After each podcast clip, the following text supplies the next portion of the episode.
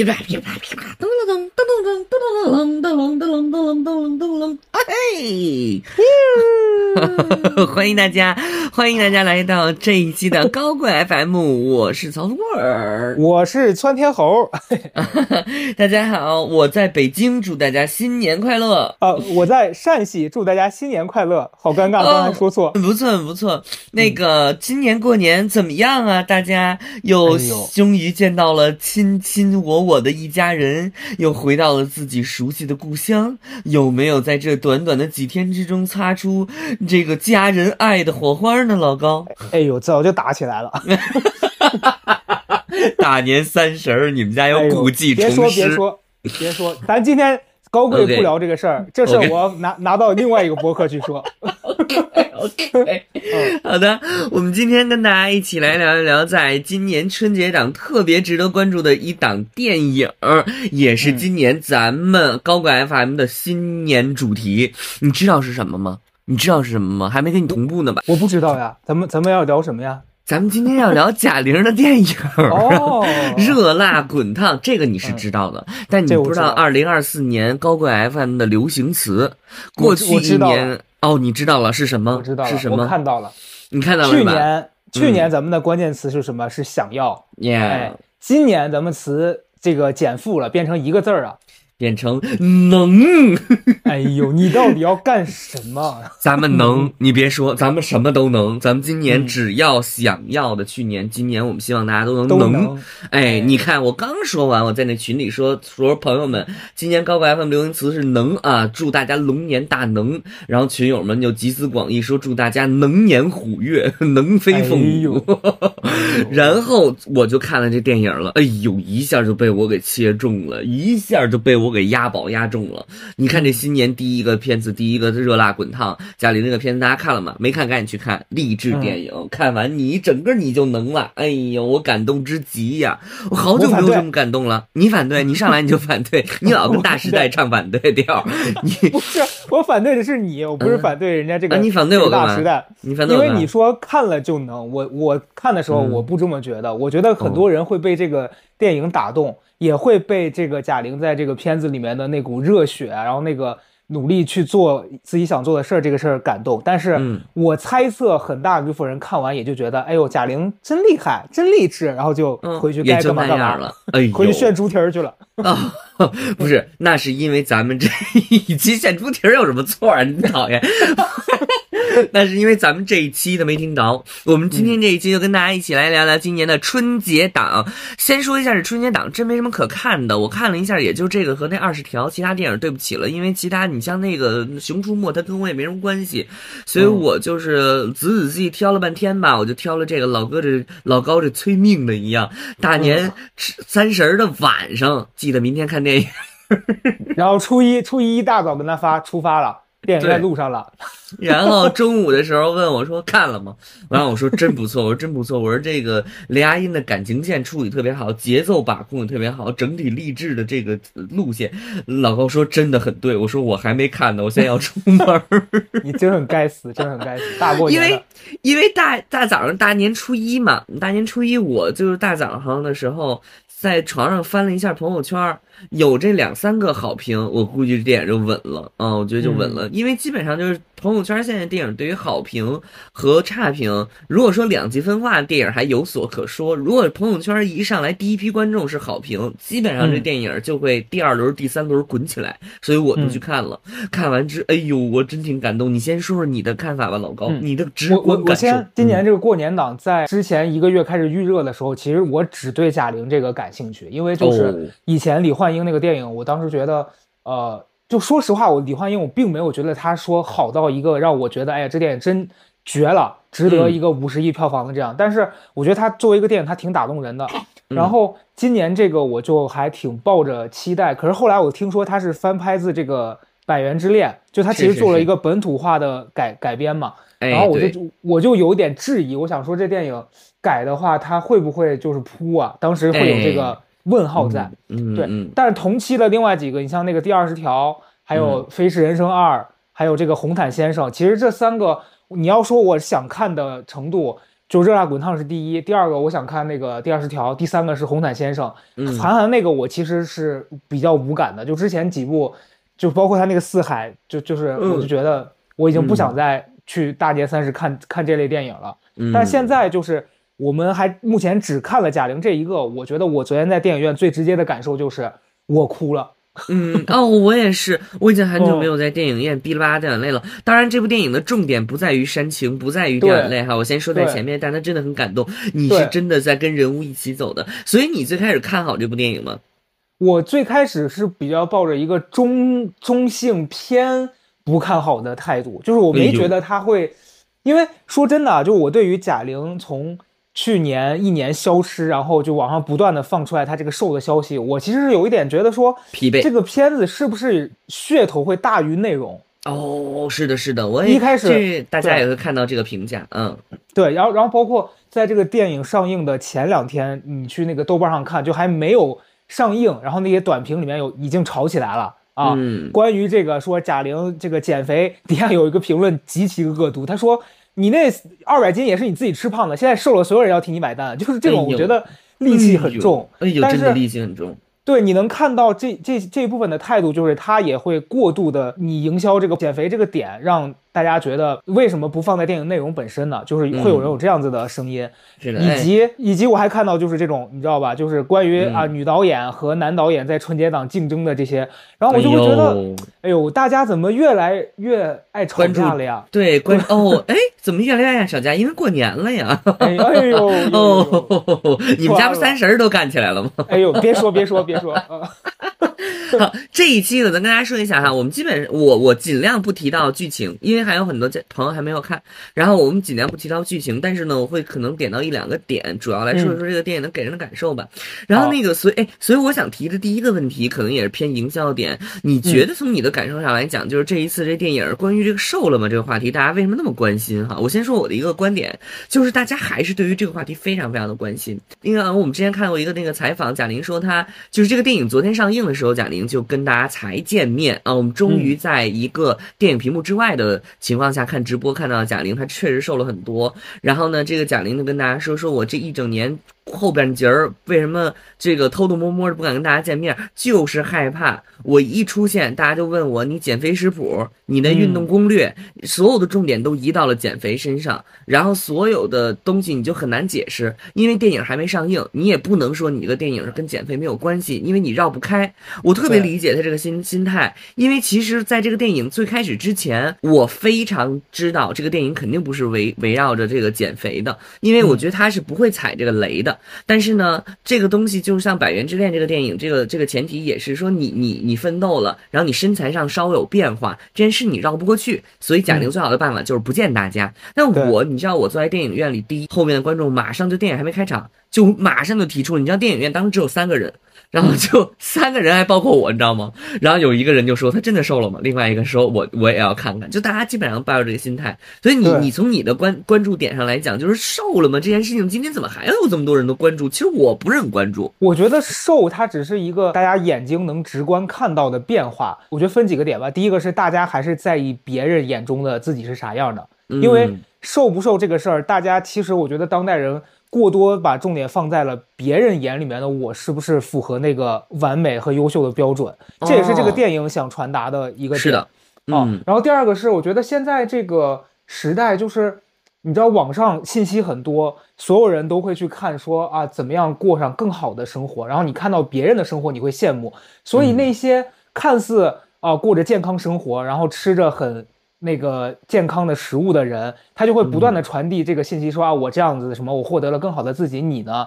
然后他就会散播一种信息，是你要跟我一样努力，你要跟我做一样的选择，你才能跟我一样。但是好多人他其实不知道自己要什么，他只是知道我不要什么，所以他就会迷失，他就觉得那啊，那也许这个人传递的这个幸福是真的，那我试着我跟着看吧。可能你做的时候你也并不觉得很幸福，但是你会觉得说。那那人家都这样说了，所以我觉得大家对减肥这个话题在于，就是你看之前那个漫长的季节的时候，那个秦昊不是拍完那戏减肥嘛？那什么秦秦昊减肥法就极其不健康，就把人往死了瘦的那个，为什么会那么火？就是大家把重点都放在了哦，那个我能变成那个样子，这样的话，所有人都会觉得我我有一个巨大的改变，有点像那个通票的意思哈，就是就是反正基本上那些很正面的例子大家都瘦了，那我也跟着一起瘦。所以对，你知道就是身材这个话题，我为什么就是还是给要给要提在前边？我是最开始有点有点不百思不得其解的啊，就是因为我没怎么往脑子里过，所以我就有点还是不理解。就是因为我觉得大家基本上对于身材这个话题，今天已经有一个非常明确的观点，或者说一个非常正。正确的观点了，就是不存在身材焦虑和身材歧视，然后这个是基本上处于一种正确的观点。但是呢，这个电影它又要又要提到这件事儿哈，又要提到这这个某一个切面，所以我我最后的那个心情很复杂，就是我那个心情复杂的点在于，我知道贾玲肯定她不是要做这个文章，但是呢，你又不得不要有这个方向或者是这个眼光去看待这个问题，然后呢。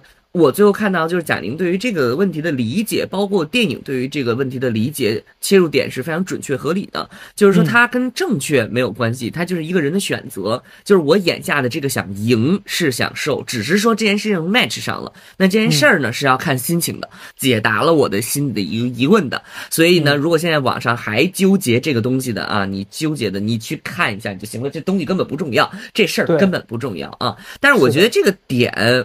又要进入到这个这个励志里面的一个一个点了，就是人们还是对于改变有着特别大的期待，所以很多人还是带着这个，哎，他有没有变这个这个心态走进了电影院。嗯嗯，我昨天旁边的观众很不妙，他问的是：这是特效吧？这是特效吧？不不相信他变了。哎，我刚才到最后，哎，贾玲那肌肉、那腹肌都那样了。那男的说：“哎呦，这这电脑动画吧？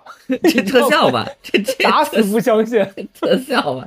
哎呦，太好笑了！一出现，告诉说这是特效吧？哎，这是 AI 吧？哎，这 AI 现在都这么厉害了，这是替身吧？我跟你说，我昨天旁边有个女观众更讨厌，那个那那个那个女士，她是这样说的：因为不是结尾放了一个那个好像数字吧，大概就是贾玲的那个在拍这个每天的减肥，对对。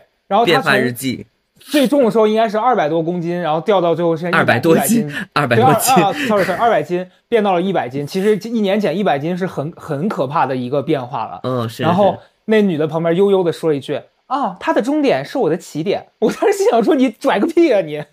你应该说姐，如果你照着这个减，一年之后你就是一撮灰了。很多你看，很多观众还是抱着这个心态说：“哎，我倒要看他有没有变哈。”营销上来讲，他确实是成功的。可是你知道，我就后来我看完这个电影，我觉得这营销切入点太妙、太准、太核心了。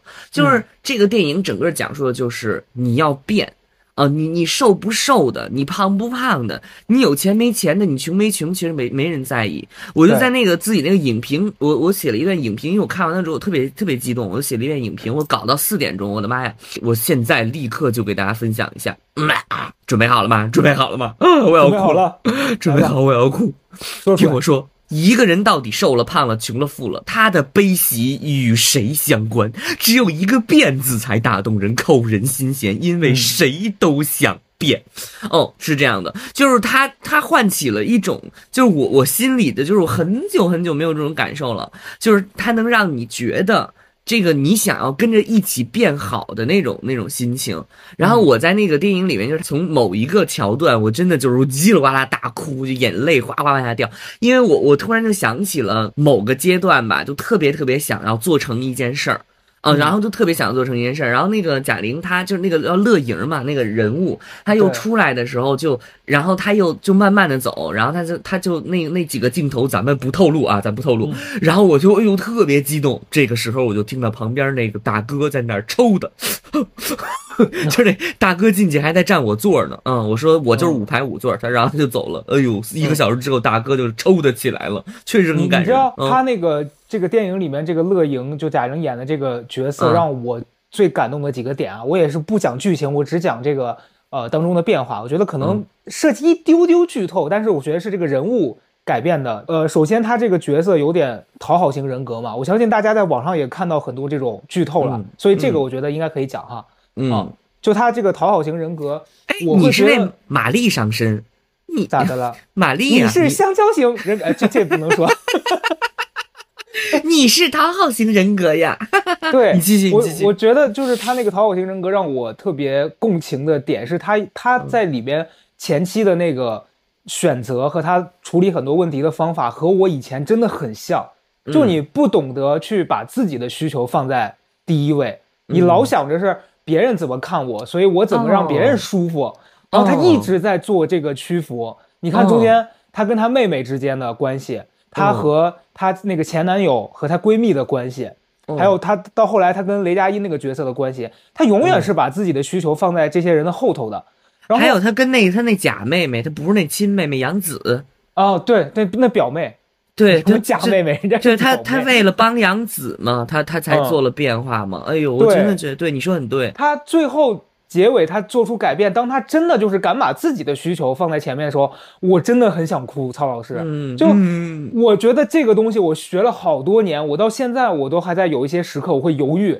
但是你看到他这个角色在最后，他面对同样的人，他不再像以前那样子，就是说啊，人家要干嘛我就让那个人先爽了啊，我就觉得哎呀好棒！就是在今天这个时代，大家都在说内耗，都在说啊，我不想讨好别人，但是大家都在做着那些反过来的事情，就永远是觉得啊上班很很不快乐，但是永远在不快乐的加班。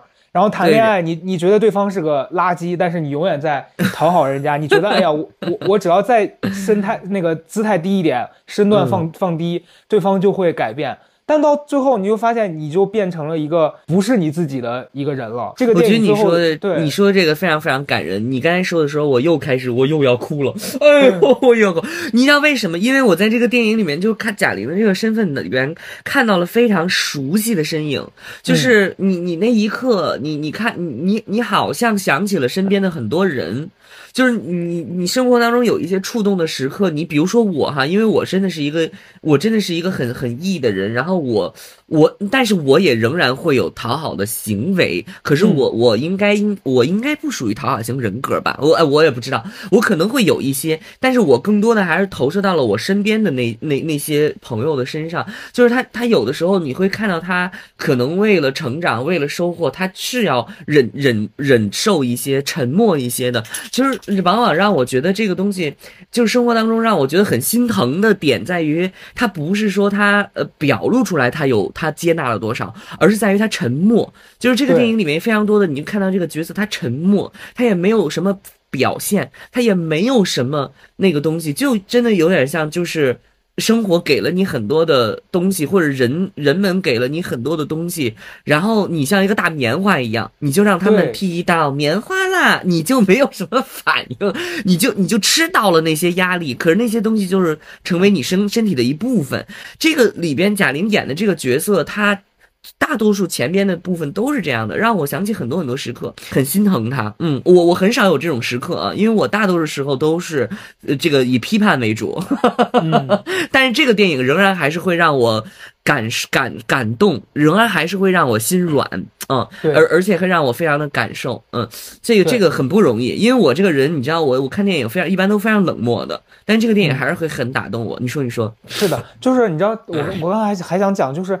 你知道他在这个电影里面的有一些设计，就是他这个形象其实是一个相在他呃他这个形象在电影开端其实相对于是一个比较偏 loser 的这样的一个状态嘛，就是你在社会整个的这个价值观里面啊，你作为一个成年人，你没有一个成功的事业，然后你没有一个很好的伴侣，你也没有什么值得拿出来让别人羡慕的这个事情，你就是一个好像没就是一个 loser 啊，但是。你知道我在这里面看到，当时我比较难受的一点就是，他周围的那些人也并没有多成功。就是你看到那些，包括雷佳音那个角色，对他只是一个拳击馆的这个一个教练，然后他也其实活的并没有说特别的精彩。对，但是他却可以在跟你相比的时候，因为我是 loser 里面比你等级稍微高一点的，我也可以打击你。然后他妹妹将军了，对他妹妹那个角色，就张小斐演的那个，我当时看到那块我都笑了，就是。他在讲他妹妹有多不堪的那 那一系列，然后他妹妹还还理直气壮的骂他，我当时就觉得说天哪，就你提这事儿干嘛呀？又让你逮着了是不是？对对对，就很真实，你知道吧？就我我我这这点我不怕揭露我家的家丑，我家有一个亲戚，就跟他那演那一模一样。某一个表哥，就我家有一个远房表哥，嗯，那人也非常不妙。那人就属于啥？就前一阵我刷抖音，我还我还发给我直接发给我姑，我说你看这是不是那谁？你知道就是抖音 那个抖音视频的内容就是一个一个胖子坐在那个炕头上面，然后他旁边是他奶，然后他就一直一边哭一边说：“我将来有本事了，我给我奶买路虎，我给我奶买别墅。”然后就在那哭，然后突然就是你知道抖音上那视频那剪辑，就他奶定格了，然后他奶的脸上出现一个脸，说：“说孙儿啊，你也别说了，你给奶买个好坟吧，等你有本事了，奶也就剩一把灰了。”然后把他发给我，发给我姑，我说：“你看这是不是那谁谁谁？因为同样的场景在我们家上演过一模一样的戏码，只不过就是说他说要给的东西不一样。然后那个人到现在也还是一个 loser，可是就是很真实。他跟电影里面那个情节对上的点就是，他即便那样了，就当年我还没有做我自己想做的事业的时候，他也是要跳出来。就我我处在一个比较迷茫的阶段，指点他会对他会站在一个我比你那个成功出社会早。”我比你成功，嗯，对他所谓的成功就是我已经工作了，嗯，你别管我挣多少钱，你别管我怎么样，但是我比你早接触这个社会了，嗯，然后他就跳出来打击我，然后就就怎么怎么样，然后那一刻，对我就觉得天呐，所以所以这块我当时看的时候，我就希望真的所有的朋友们，如果你人生处在这个阶段，你周围有这样子的这种这种奇葩，千万不要被他的价值体系。给打击到，因为他其实才是那个奇怪的扭曲的人。所以你在这里边，你在哪某一时刻，哪些时刻会觉得，就是这个电影照进现实，现实照进电影，你会觉得跟他特别的共频啊？一个是张小斐的演的这个，他这个妹妹跟他发生冲突的时候的关系，这个让我觉得我经历过这样子的阶段，且我现在不再为了同样的事情而感到心烦了。嗯，然后另外一个，就其实我我说真的，就减肥这个事儿，对于我来说也是。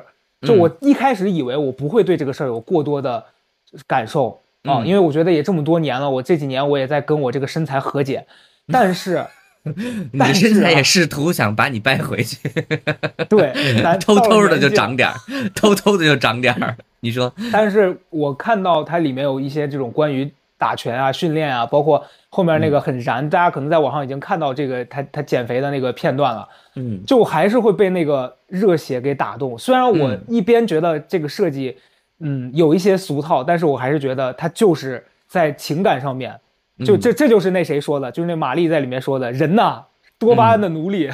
那是那是魏老师说的 哦，魏老师说的，多巴胺的奴隶。啊，你你说你说，大家为什么会被减肥那一段打到，就觉得这个事儿很燃？是因为你看到这个人在做的事情是最大程度的。努力，就眼前我只有这一件事想干，是。然后我觉得这个事儿还是很打动人的，虽然它是一个电影，对，拍了无数次的话题，对，你知道，哎，你知道，就是这个都这个话题，我仍然觉得很复杂。你你你你你感受到这个复杂感了吧？嗯，你好像一不小心就要会说我们应该去减肥，但是我我这部电影首先他没有讲，我也不是要讲，可是我在整个看电影当中，脑子里还是浮现出了一句话：是一个人如果。他可以明确目标，说我今天就是把这一身肉减下来。他如果真的能够把这几十斤肉减下来，他就很不简单，他真的就很不简单。因为这件事情所有人都知道，所有人都可以去做。我相信所有人都可以去做。正因为它是一种选择，所以你选不选择它，以及坚不坚持它，做不做成它，就变成了一个完完全全的个人命题。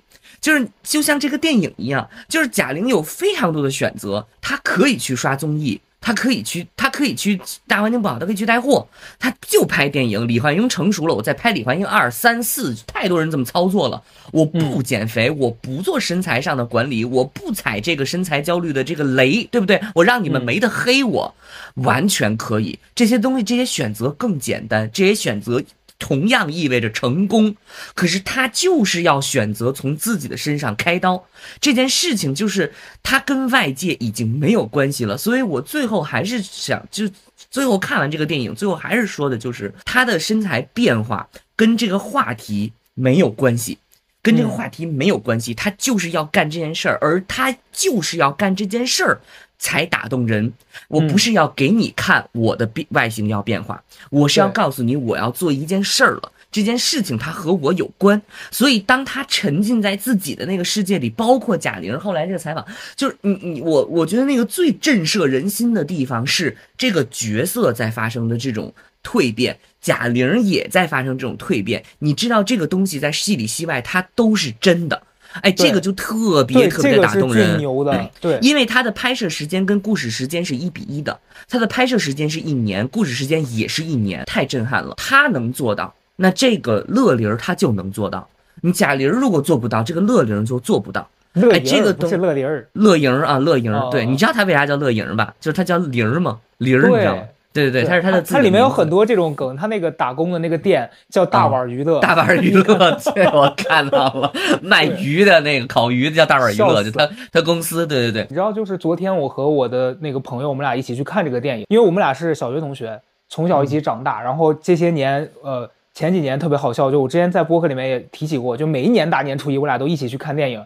后来他妈还说说你找点那有可能的人一块出去看电影，说 说他。然后这这两年我们俩就是反正一年可能见这一次，都会叙叙旧嘛，聊一聊说周围的人发生的变化。当年他大学在我们这边上了一个其实比较一般的学校，就他其实相相当于是一个大专这样的。嗯。然后毕业之后呢，其实他一开始找了一个工作，也是在我们家这边，就西安。如果西安的朋友知道，就北郊这边，其实，呃，除了一些事业单位，然后一般你能找到这种私企，它都不是说什么能赚大钱的这样子的用人单位。嗯，他毕业了头几年，可能有四五年，都是在这样子的工作里面来回的摆动。然后，因为他家是在这边有房子的嘛，所以其实他不用交房租什么的。但其实挣的钱很少，可是也够他吃穿。但是就是在一个舒适圈里面，就是那种温水煮，呃，很标准的温水煮青蛙的生活。啊，但是他前几年开始，突然有一年就觉得我不能这样子了，我也不知道是什么去触动他做这个改变，他他就是觉得我不想这样子下去了，我年轻轻的啊，我我虽然没有说我离开我的家乡去一个大城市打拼，但是我也不想在这同样的环境里面一直重复重复，就你你你每每天这样其实很痛苦。然后他当时就也是不顾他家人的这个反对，辞了他的工作，然后他跑到了。反正高新那边，因为我们家就北郊这边离高新其实上班是有一段距离的。你在北京，你在上海，你通勤一个小时每天其实很正常。但你在西安，如果你通勤一个小时，其实算比较远的了哦。然后他就做了改变之后，他就去换了自己的工作，然后从底层开始干。然后现在他已经是他们那公司的一个相当于管理层了。然后他的工资和收入和当年比也翻了，相当于我觉得至少有个两三倍吧。嗯嗯嗯，对，然后我在跟他聊，我我会发现他人生的变化，就是他不再是刚毕业的时候的那个他。虽然他没有说获得，好像现在是那种世俗意义上的大成功，说好像我年入百万啊，我怎么怎么买房买车了。但是你看到他的生活在变好，你还是很很为他开心。就这种改变，我觉得也是普通人在生活里面可以自主选择去去做的。对。然后我们俩聊到周围的其他同学，就是有很多那种很奇怪的人，他就是。一边跟你抱怨说我生活很痛苦，然后他一边又不改变，然后就是咱们前面聊到的能量小偷或者是能量吸血鬼这样子的人还是有很多。但是我觉得这个电影给我的感动和我我看到我这个朋友就是一样的点是在于你是有自主去改变的那个权利的，但是就是很多人他其实每个人都有，只是你要或不要。想要的人很多，能的。却不多，哎呦，能的却不多，所以，哎哎，我我也觉得这个电影它会让我重新看待励志电影这个话题。我过去会觉得励志电影就是要明确一个标准，就是明确一个标准，挣钱你就把钱挣到，然后你要你要变富，你要牛逼，你就把这事儿。但是这个电影就是因为我刚才所说的。贾玲可能她挑了一个很敏感的话题，然后挑了一个很很很很很看起来不必要的话题哦，圈重点不必要，所以她变得很单纯。他跟你们没有关系，他跟我有关系，他跟乐莹这个角色有关系，这个东西才重要，这个东西才纯粹，才单纯。所以他的这种复杂，他的这种东西他没有，他就是一个纯励志，他就是一个跟个人有关的。你像你刚才讲的，就是说你的那个朋友他的收入什么之类的，就是在过去几年当中，或者过去一段时间当中，我们会觉得一个人他如果想要去想要去健身，他就是想瘦，他就是想要变好看。你像这个电影里面，他姐说，嗯，要减肥嘛，得要搞对象嘛，就是你他会有一个非常世俗的标准。对，如果一个人努力工作，他就是想发财；如果一个人想要有影响力，他就是想出名。就是他所有的我们过去会觉得所有的那种努力，为什么会让人提取不了信心，提取不了兴趣？我觉得这个电影给了我一个答案，就是那些所有我们过去很多的努力，它往往都是关联于钱。地位、名利以及这个性张力，你所有的，你知道，你你所有的这些努力都是指向这个。可是你隐隐的，其实你知道，你心里要的不是这个东西。对，你心里要的不是这个东西。对，你说，你说，嗯，曹老师，点点燃你了。刚才不是，咱我不是说点燃了，是咱们俩就是连上了，连上了，两个连上了啊，连上了，脑子连上。你跟我想的一样是吧？对，我我想的，我我想说的那个点，我早上不是写了发给你了吗？就是你知道这个片子里面，昨天让我觉得最震撼的一点是，就是他妹妹和雷佳音的那个角色，这两个人他们在片子里面追求的都是你刚讲的所谓的，就是跟钱，还有所谓的世俗意义上的那种小名小利，就是他们要房子，他们要那眼前的那几万块钱，他们都是短暂的得到了一个东西，可是这个东西其实很快就会被消耗掉。而且你拿到那个东西，你的人生并不会说因因为这个发生什么质的改变，你只是拥有了一个这个东西，就像好多人对那种车房的那种追求，好像你你看，就大家之前对房子为什么会有那么迷之执念向往，对，就觉得好像我有了这个，我的人生会因此怎么样？但当你真的去拥有了那个之后，你会发现，哎，好像就是我曾经以为我会拥有的东西，我并没有拥有。是的。你只是换了一个地方，你只是从从那个一室一厅里边天天躺着，然后骂街，换成了三室一厅里边躺着，然后骂街。对，对。但那个乐乐莹的那个角色，他是他人生就终于因此发生改变了，是我可以选择另外一种活法。我觉得这个事儿是很打动人的，因为是的，你你看他那个片子里面就是。呃，我我觉得你刚刚讲那点我也特别共情，就是贾玲本人和乐莹这个角色两个人同时发生了改变，这一点是的，就是我也曾经作为一个胖子减肥，就是我当时的那个动机也也来自于啥呢？就是周围的人都说他好胖呀，他这样子好不好看啊？可是那个时候其实我觉得我我并没有，就是我是选择性的不去听那些东西，其实那个东西一定也会对我造成一些伤害。这是为什么？后来我即便瘦了，我会对身材有很严重的焦虑，我不敢吃东西啊，我不敢，然然后有时候有时候暴饮暴食，情绪会不稳定，都是因为那个阶段你留下来的这些后遗症。所以我相信贾玲作为一个人，她作为一个女人，她她虽然是明星，她可能曾经胖胖的那个形象，在社会公众的眼里啊，她就是一个好像就是比较搞笑的女性的形象。然后大家会觉得，哎，他那个样子就是可能，你知道，在我们的传统文化里面，你那样子你就会被大家拿来开玩笑，然后被大家当成当成小丑一样，有时候就在节目里面也会那样。可是你作为一个女孩，我觉得她内心深处一定也是渴望别人说你是美的，然后你你是值得被爱的，而不是就把你当成一个好笑的形象。嗯嗯。所以当他选择说我想换一种方式活的时候。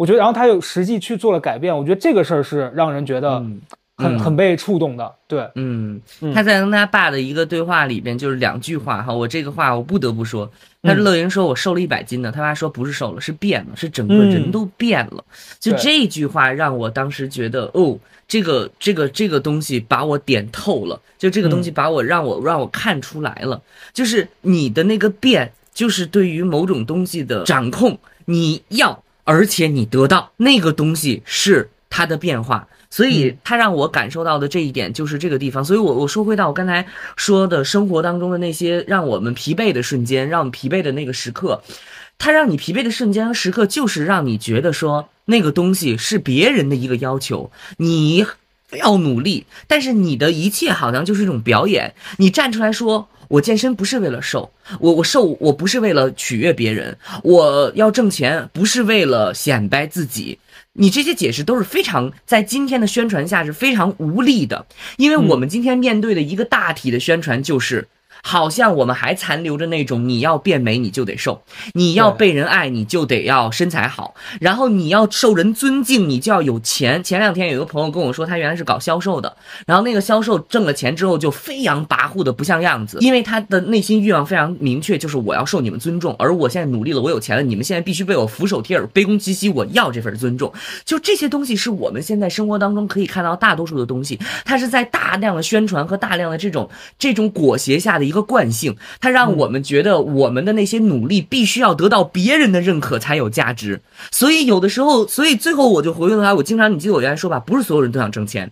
不是所有人都想挣钱，为什么？因为不是所有人都想用钱这个标准来衡量自己，这是人的天性。因为人的天性是有各种各样的方式的。这个电影它的励志之处，它的彻底的给我点透一点，就是说我把我所有精力放在我想做的那件事情上，我根本不在乎你们外界对我的评价，无论是乐莹对外界的评价，还是说贾玲你们外界对我评价，你们觉得我是不是在打一个这个点？你觉得我是不是在掐这个这个饭？不重要，我要干这件事儿，我觉得这个才是那个励志的地方。所以我在我那个影评里写，就是乐莹是很厉害的。这世界上有大大小小的舞台和规则，但哪怕是最小的里边的那个，他都能找到自己的赢法。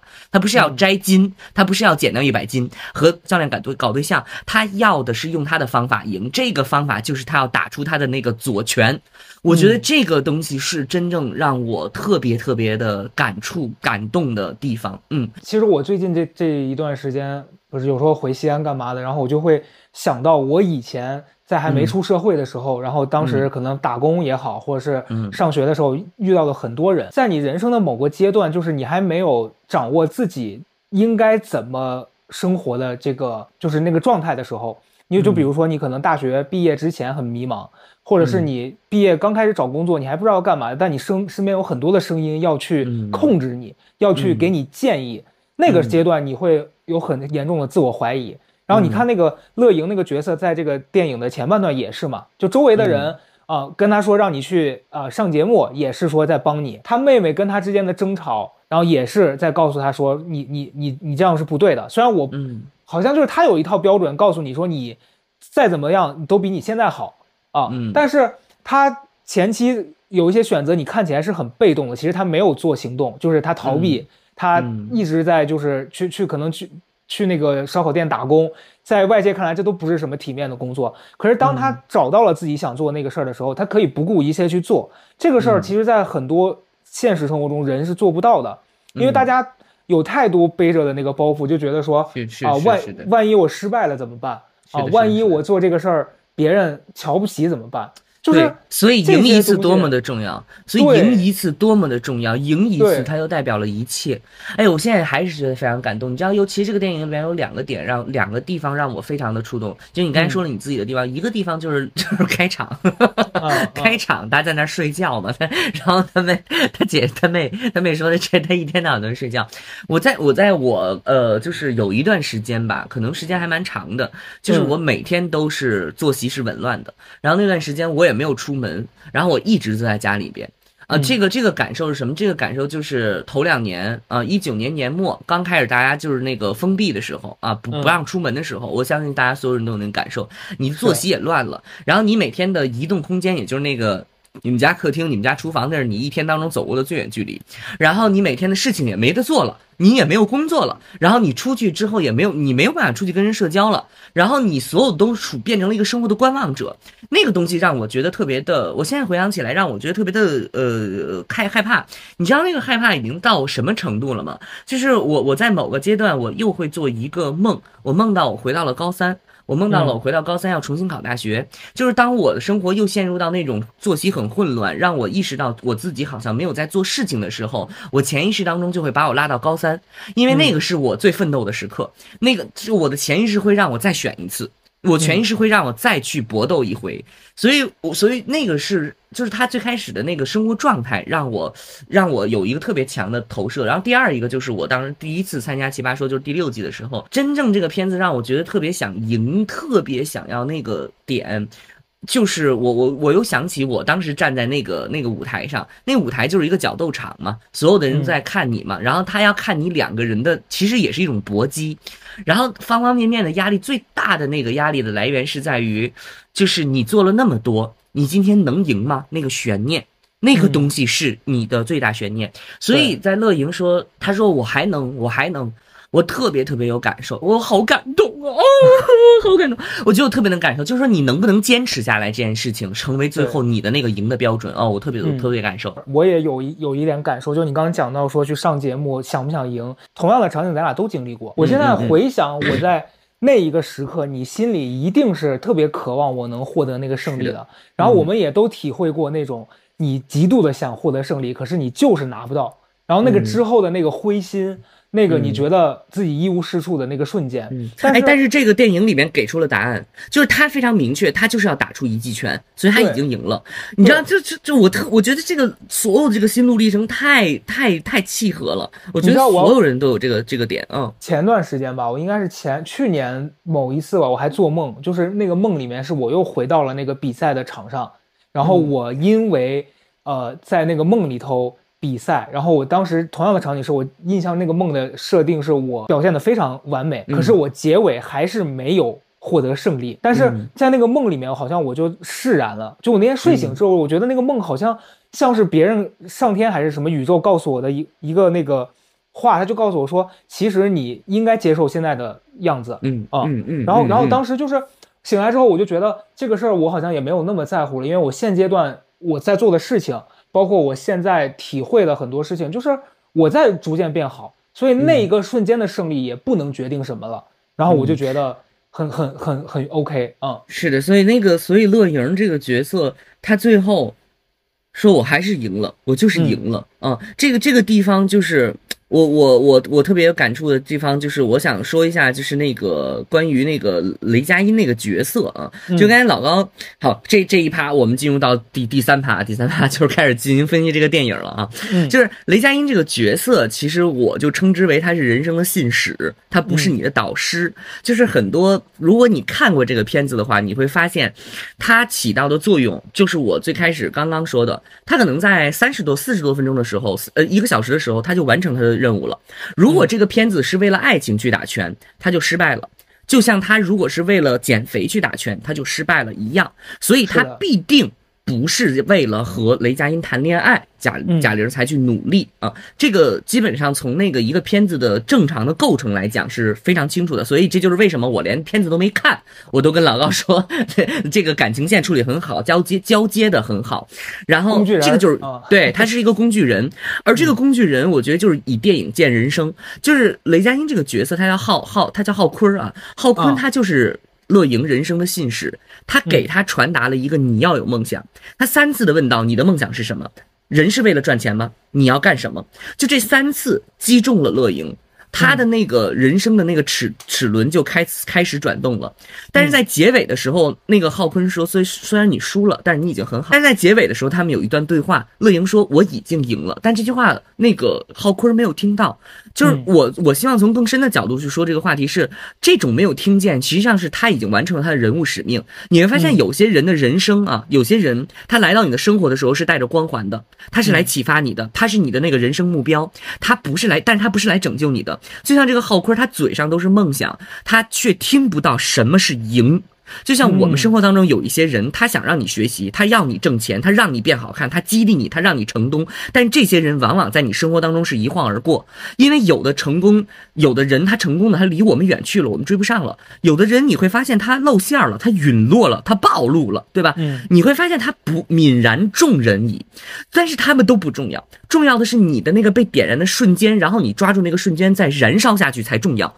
这个乐莹就是做到了这一点。就是我，我在生活当中，我想到就是太多浩坤这种角色，曾经曾几何时，你把你人生是否成功，是否能翻身，寄托在了一个人身上，他有可能是你的一个亲密关系，他有可能是你的人生一个老师，他有可能是以你同事，或者是你生活当中你觉得非常成功的那些人的身份出现的。但是这个电影的最后的部分，就还是扣中了那个主题，你的赢不赢跟他人都没有关系，没有人能给你那个赢，他只是一个信使。所以这个点也非常非常让我觉得有利的一点，就是他这个人物彻底立住了。嗯，我的赢是我要做到的，我是可以摆脱你的，你只是我的信使，你不是我，你不能引领我走向成功，只有我自己的标准才可以。乐莹给他找到一个自己的标准，他要打一场属于他自己的拳。我觉得这个东西是我，我，我，我也真的是我新一年当中我自己的期待，就是我要找到一个我的目标，我把它做完，我就 OK 了。我不想跟别人去比，嗯嗯嗯。好，那我来当你这个人生的信使吧，曹老师。你是哦，您您说。我告诉你，咱就是要有梦想。今年这个高贵 FM 做不到三十万，你啊，你得皮紧紧了。我我 压力给到你，三十万，三十万。我觉得你，哎呦，这嗯嗯，哎呦，我 暂时梦想了吗？哎呦，不是，我暂时还是没有扭过来这个思路，我还是会被这三十万所诱惑到。就好像你要让对，就好像你要跟你那教练谈恋爱，你还是会被诱惑到，你还是会想象哦，要不然就暂暂时放弃自己的目标，冲这三十万吧。对，哎，你讲信使这个，我其实。特别的同意，你知道我前段时间在看那个一些关于佛学啊什么这方面的书嘛，他就在讲，就是其实好多人人来到你这辈子，其实跟你的这个缘分，是因为你们可能前世结的这个缘还没结束，然后你们彼此还相欠，然后他这辈子他在你的人生的这个剧本当中，他其实就是把他自己的那个剧情发展完，把你们两个之间的这个就是。情分结束掉，他可能就消失了。是的，是的，是的。你知道，就是那个浩坤那个角色，他他在这个乐乐莹的人生当中，其实起到了一个很决定作用。如果他在当下的那个情况他没有出现，他没有在他最就是人生比较灰暗的时候给他一点希望，然后又把这个希望给他给他彻底熄灭了，他就找不着自己想要去追求的那那那一束希望。然后我会觉得每个人在人生阶段里面可能都会遇到一些这样的人。包括就沙溢的那个演的那个拳馆教练，他在最后的那个决赛的过程当中，一直在问他说：“你要不要放弃？你要不要放弃？你要赢不了就算了啊！”其实你你知道，就是我觉得你怎么看待这个事儿呢？可能有的时候我们在做一件事儿的时候，你身边也会有人，他是出于关心，然后告诉你说：“你其实你努力到这样就够了，你不需要去怎么怎么样了啊！”但是你你在当下，你也许觉得这个人他是很烦人、很扫兴的。你也许觉得就是他声音不重要，但是你要知道，就所有人发出的那些声音，他其实都可能会扰乱你。但是只要你自己心里面有一个特别坚定的，像那个乐莹，他就是要打完这场比赛。然后那那些声音，其实到最后你再想起来，他们都不是能能够左右你的那那一个声音。就是你你只要够坚定，所有的东西它都是你的背景音。然后我觉得这个事儿就还是还是挺重要的。每个人就真的。看完这个电影，我昨天最感动的地方就在于，从最开始他每天只是睡觉，到后来他有了自己坚持做做要做的事儿，然后这个这这个对我觉得希望大家都能找到自己想做的事情。然后我们就可以从这个主题里边出来说一说这个。这个这个电影和和和这个话题了，就是你看那个采访了吗？后来就是那个大家那个弹幕上有一些弹幕的声音在飘动，说贾玲变了啊，贾玲那个瘦了之后变了，没有以前那么活泛了。我我真我真的最大的感受就是，你不要忘记，在这部电影之前，贾玲已经是一个票房五十亿的导演，她本身就是这样，她本身就是一个强者。这一点，我觉得就是很多人还带着那个滤镜在看。这一点，我我很清醒。就是一个人，你想他当时在没有什么情况下，然后当时在没有怎么样的情况下，把自己的母亲的故事拿出来拍，成功了，然后有这么大的票房，然后在这些年里面，他从一个很小的呃这个这个这个相声演员，女相声演员，一步一步的通过这种方式走过来。然后你知道他的生活当中一定充满了各种各样的压力，一定充满了各种各样的戏谑的说法。就因为我生活当中都会有人说说，我觉得贾玲特别俗，呃，觉得她特别低俗。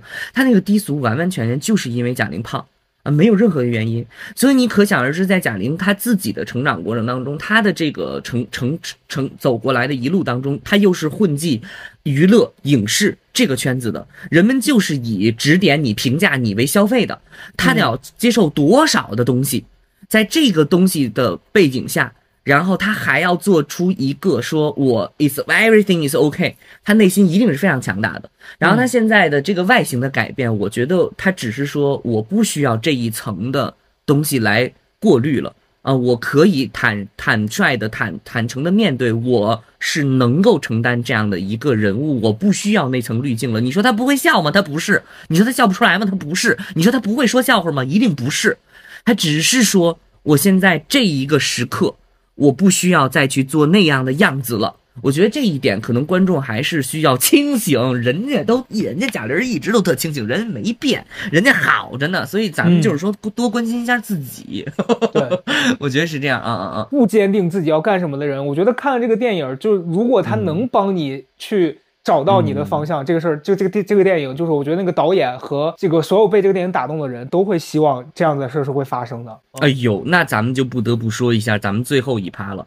这个电影给我的两个两个启示，一个是关于励志电影，就是我不知道高老师咱们就是说对这个电影的研究深不深入呢？嗯，哎呦，有一般的，一般。哎呦，最近这个电影的电影频道也要找我们做这个这个这个播客了，咱们就得做。没有啊，你别胡说。啊，那不是那 不是那谁吗？那网络电影频道啊，对，网络电影频道它也算电影频道啊。我说一下这个这个电影哦，我要进入到我的这个专业领域了啊。呃，励志这个主题，它还是给我我当下一个很很大的一个鼓舞。因为这个，如果大家都关注励志电影的话，你就会发现励志电影其实它每一个好的励志电影啊，我说的是好的励志电影，它一定都有一个年代背景。比如说，你就看美国的励志电影这块，咱们高老师研究过，我们看过一些，看过一些，就是《阿甘正传》。是不是？对，什么阿甘正心呐这些啊，所以就是每一个好的电影，它背后它其实是有个时代背景的。你像这个电影里边也讲到说今天怎么怎么怎么样啊，所以这个电影当下是真的还是给我一个非常非常大的鼓舞的。然后它。它当中让我呃很很亮眼点就是我我又一次看到说很真的很好的励志故事，它是出现在小镇生活的。你有没有发现上一个这样的电影叫《雄狮少年》？然后我当时在那个电影里面也写了影评，我写的是《雄狮少年》。今天打动我的一点就是在于大城市年轻人都出现处普遍出现一种衰气，一种衰气。但是这个小镇它虽然它很小，它所见所闻所听所感不多，但是它想要的那个东西它能做到。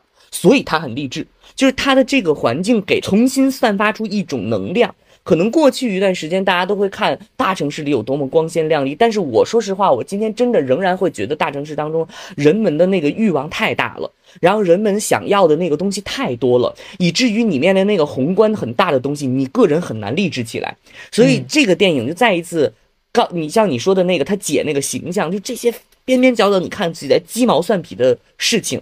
的同时，它也是诞，它是最容易诞生励志故事的地方，让我再一次觉得，这个环境下仍然可以找到非常强有力的例子，证明个人是可以去做到很多事情的。这个，这个是让我觉得一个点。第二一个就是这个电影，它一定还是要谈到就是女性导演这件事儿。就是我这个地方只能浅浅的一谈啊，我我先说一个观点，我觉得这个电影里边，如果我们先去谈论性别，就把这个电影往下拉了，因为它是一个励志电影，它的很多 title 是在前边的，然后你会看到现在非常的多的评论是在这个打对立战，我只能说你如果参与了，你就把它往下拉了。为什么这么说？就是因为这个东西它是超越性别的。但是第二一点，我们才不得不说女女性的励志视角，就是成为了这部电影里面很打动人的地方。但是这是我第二点要说的。然后他更多的个人，这个是。为什么呢？就是我我在看这部电影的时候，我觉得他去除了非常多的成功学的障眼法。就是他如果是一个普通男人的励志故事，你会看到什么？一个草根男人为了家庭妻儿老小给妹妹治病赚钱，哎，我就不说谁的电影了。哈 哈然后最后发家致富，年轻轻成为大老板，或者是为儿子做一个榜样，要游一次。哎呀，太多了。就这种东西，你知道，他这种经典的这种励志电影里面有太多，就是让你必须要跟家庭责任、金钱地位，然后这些挂钩起来，这其实就是让人非常的纠结。你你现在这个电影里面都有人在讨论什么？高老师看到那评论了吗？说雷佳音，一个在路边小便的男人，为什么能成为女人公的？性欲对象的，哎呦哎呦，老子爱谁跟你，对呀，老子爱谁跟他是谁有什么关系？就是所有这些纠结，还是纠结在那个成功励志电影叙事的那个经典套路里。就是说，你的目标必须是所有人认可的，你的那个目标，你的那个爱慕对象必须是一个这个肤白貌美大长腿，他才是一个男人应该去追求的目标。所以，同样平移，那个雷佳音必须得是金城武那样的形象。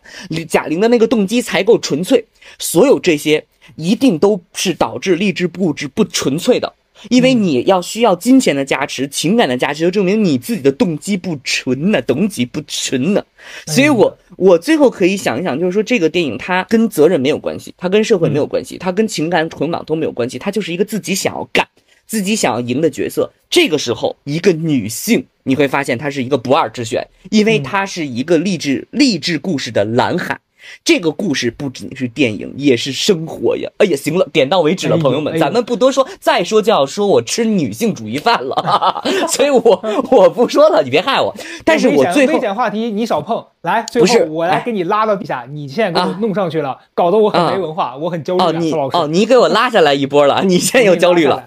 哎呦，你得，你觉得我给你拉上去了啊？你刚刚讲到网友评论的这个 这个话题，关于这个，就算今天这个。这个这个李冰冰，她要喜欢王宝强，我觉得人家俩只要谈得来，不干咱们的事儿。哎，这是我的没有啊，人家没有，人家没有。你说，你说，就是我看到另外一个另外一个，你看，这就是咱俩关注点不同的这个这个事实了。我看到的评论，他会有些人讨论说：“哎呦，这贾玲瘦这么多，这普通人能不能做得到？”然后还有那种声音说什么：“咱们普通人可没有他那样的团队，怎么怎么地。”就是我觉得，当你去关注这些东西的时候。你就已经忽略了人家用心拍这个电影的，哎，这这个本出，你就把人家的本意给对搅混了。你就跟你就跟关注那个昊天在那路边尿尿小便一样，对你你错了，你那打着大灯晃他，你你不是这不是重点。说这些话的人，就和那些在生活里面会打击你，告诉你说，哎呦，人家爸是谁呀？你爸是谁呀？你就别努力了。他们是一批人，所以其实离这些人远一点。对对对对对，其实人人都是人家啊，人人都是人家。哎呦，你看，咱们高老师又关注到了，嗯，对。第二点是，你知道，就是现在这两年特别流行一种那种土味剧，就是那个抖音，哎，有着万恶的抖音啊，上面最流行流行那种霸总，那什么姜十七，哎呦，这这坏透了，这这这这内容创作团队。就拍那意淫屌丝意淫啊，这女的像智障，那男的那家里有钱就爱她，现实生活中。真出现这样子的情况，那只有一种可能性，就那男的被下降头了，而且这降绝对是狠降，所以我觉得，普通人，你想要过上好的生活，做点真实的能让你人生发生改变的实事儿。我觉得这部电影给了我非常非常大的鼓舞，让我在二零二四年的一个开端已经做好了完全的准备。强心剂啊，对，打了强心剂估计有能有三天的药劲儿吧，反正我两天，马上两马上。到初四，嗯，没有没有，我是我是真的很感受，我是很很感动的。所以如果说呃春节档你不知道夕阳看什么的话呢，可以去看这个呃叫什么？热辣滚烫辣滚烫啊。然后我是强烈安利。另外一个的话，如果你看完这部电影的话，可以把这期播客分享给你的朋友，分享到你的朋友圈。再有最后一个的话，二零二四年高贵 FM，我跟高老师正在筹备我们的线下活动。如果说大家很非常期待我们的线下活动，或者是平常给我们的一些活动的话呢，首先可以先关注我们的小红书高贵 Videos 啊，我们可以把这个写在 Show Notes 当中，说说想要，说说说能不能，能不能行？今天能不能行？能行吧？啊，好，好，这哎呦，今年也得换，咱们咱们今年得换。你一想哎呦，你就说有了，有了，有了，你得说有了，你说有了，有有了，能不能？能不能行？能不能行？行，哎，咱咱们现在就跟那个剃头铺里边每天散完了之后，对，在那加油加油加。最后，最后我说一句吧，我们之前有一期这个标题叫做“你关注谁，你就在成为谁”。二零二四年，我想法改变了，你想要谁，你就能成为谁。你想要成为什么样子，你有可能，你就有可能变成那个样子。我想说是这个，对。但是当你不相信这个事情的时候，大抵是无戏的。你就大抵无戏你就不妙了，嗯，对对对，我们希望大家都能好，然后希望大家都能够今年能够多多少少得到自己一些想要的东西，大吃大喝吧，行啊，行，最后拜拜拜拜，祝大家新年快乐，祝大家新年快乐，有了有了有了有了。有了，拜拜。